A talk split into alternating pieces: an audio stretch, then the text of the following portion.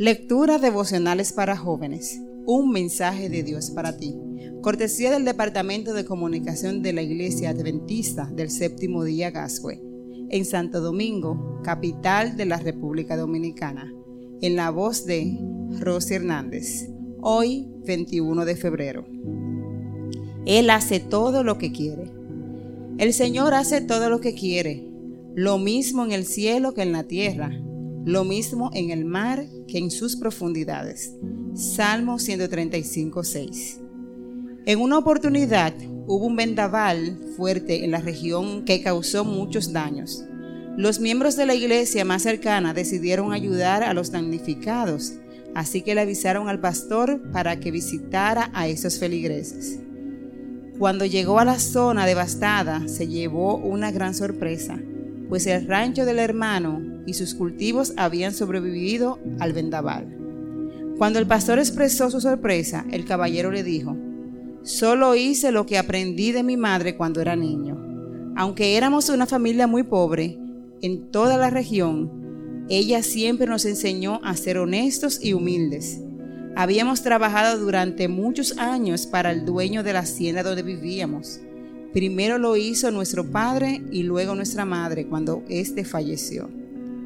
Como no teníamos un lugar para vivir, mamá decidió pedirle al dueño de la hacienda que nos asignara un pedazo de tierra donde pudiéramos construir un ranchito.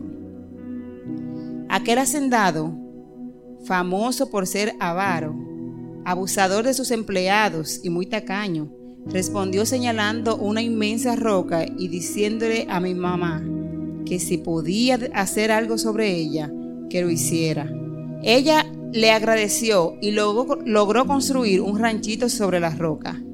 Era demasiado frágil, pero cuando había tormenta, ella los hacía salir del rancho y nos decía, rápido, muchachos, ubíquense donde quieren que Dios coloque a sus ángeles para proteger nuestras cosas y oremos.